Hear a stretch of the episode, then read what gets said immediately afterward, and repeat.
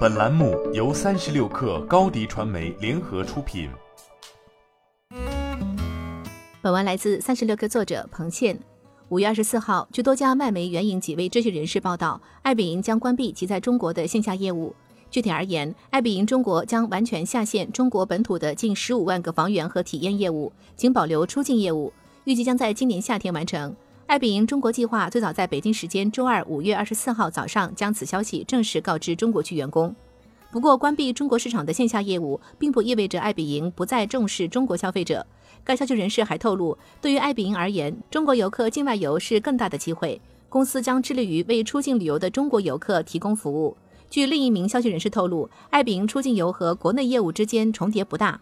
据悉，爱彼迎还将在北京保留一个数百名员工的办事处。爱彼迎暂未对此事作出回应。爱彼迎自2015年8月宣布进入中国，2016年正式进入内地市场。入华早期，在开拓中国市场的过程中，爱彼迎最大的 KPI 是在中国打造其品牌影响力，培养中国市场对爱彼迎的消费心智。爱彼迎选择此时关闭中国市场的线下业务，基于多重因素考虑。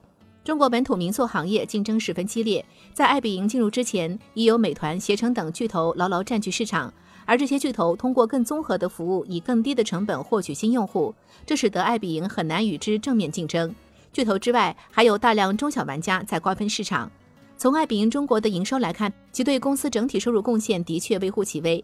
据知情人士透露，爱彼迎中国预定住宿订单带来的收入通常只占其总收入的百分之一左右。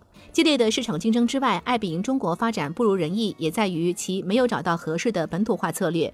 一直以来，爱彼迎主要针对有海外使用经验的用户和到中国的游客，这导致其本土优势不够明显。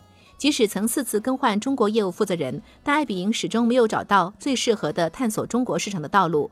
此外，基于对用户数据的保护考虑，中国市场监管环境持续严峻，这导致包括爱彼迎在内的许多海外公司都暂停甚至退出了中国市场。疫情的反复则成了压垮爱彼迎中国的最后一根稻草。民宿行业运营成本很高，严格的防疫政策则加剧了爱彼迎中国的成本问题。这些人士表示，在中国经营旅游业务的成本已经越来越高，爱彼迎觉得此时再进行投入很不划算。今年以来，爱彼迎股价跌幅已超过百分之三十。新媒体代运营就找高迪传媒。微信搜索高迪传媒，有效运营公众号、抖音、小红书，赋能品牌新增长。